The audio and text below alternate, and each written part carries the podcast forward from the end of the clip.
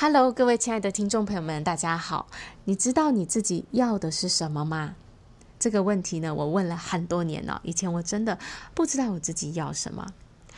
其实我们不是不知道自己要什么，只是呢，我们已经太习惯听别人的意见、别人的声音了。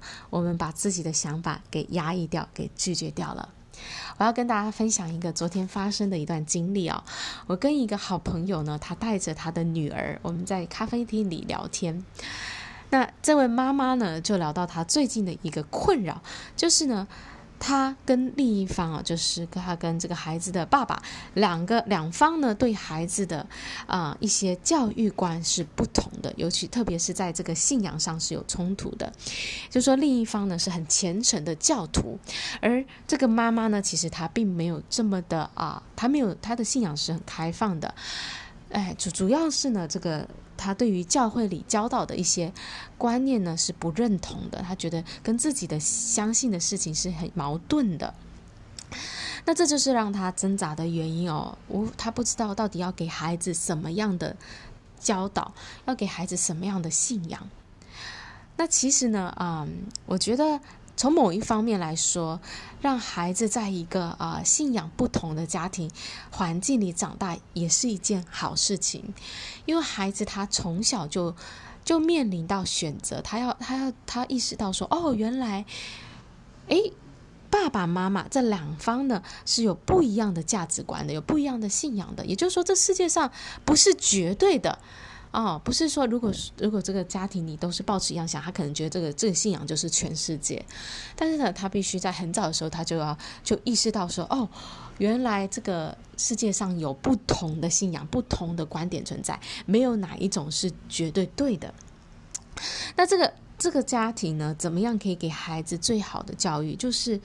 让孩子去自己去判断、去选择，也就是说呢，这个妈妈可以跟孩子说：“呃，我的我相信的是这个，那那个呃，奶奶相信的是那样那样，那这些呢都是我们自己的观点。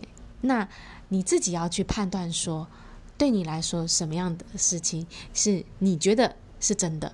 你觉得你的想法是什么？你的感受是什么？然后你自己选择你要相信什么。”我觉得一个家庭，一个父母能够给孩子最好的一个啊、教导，就是让孩子自己做出选择。这是我们这个我们这个文化里哦，最教育上最缺失的一块，就是我们不让孩子自己做选择。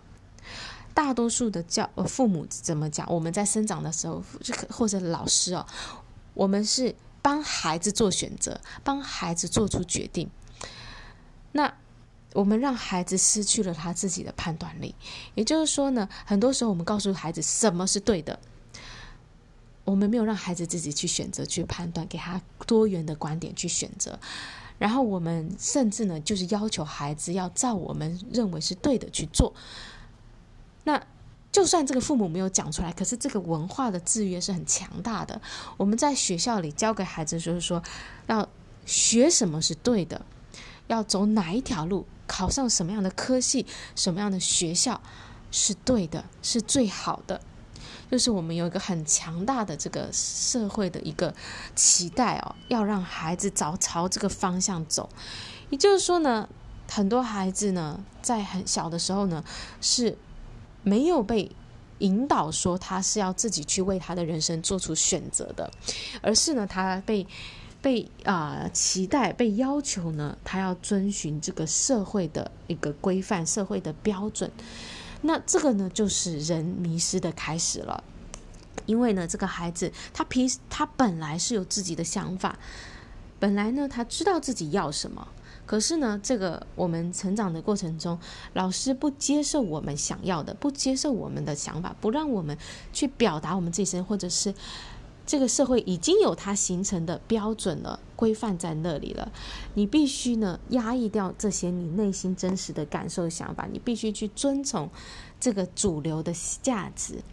那久而久之呢，这个孩子就忘记自己要的是什么，自己的声音是什么，自己独特的地方、观点是什么了。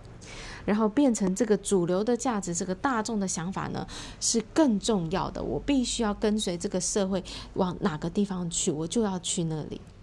那长大以后呢，就迷失了，不知道自己到底要什么。我们做着呢，这个大家觉得认同的工作，然后过着呢，大家觉得这就是要这样子安稳的生活。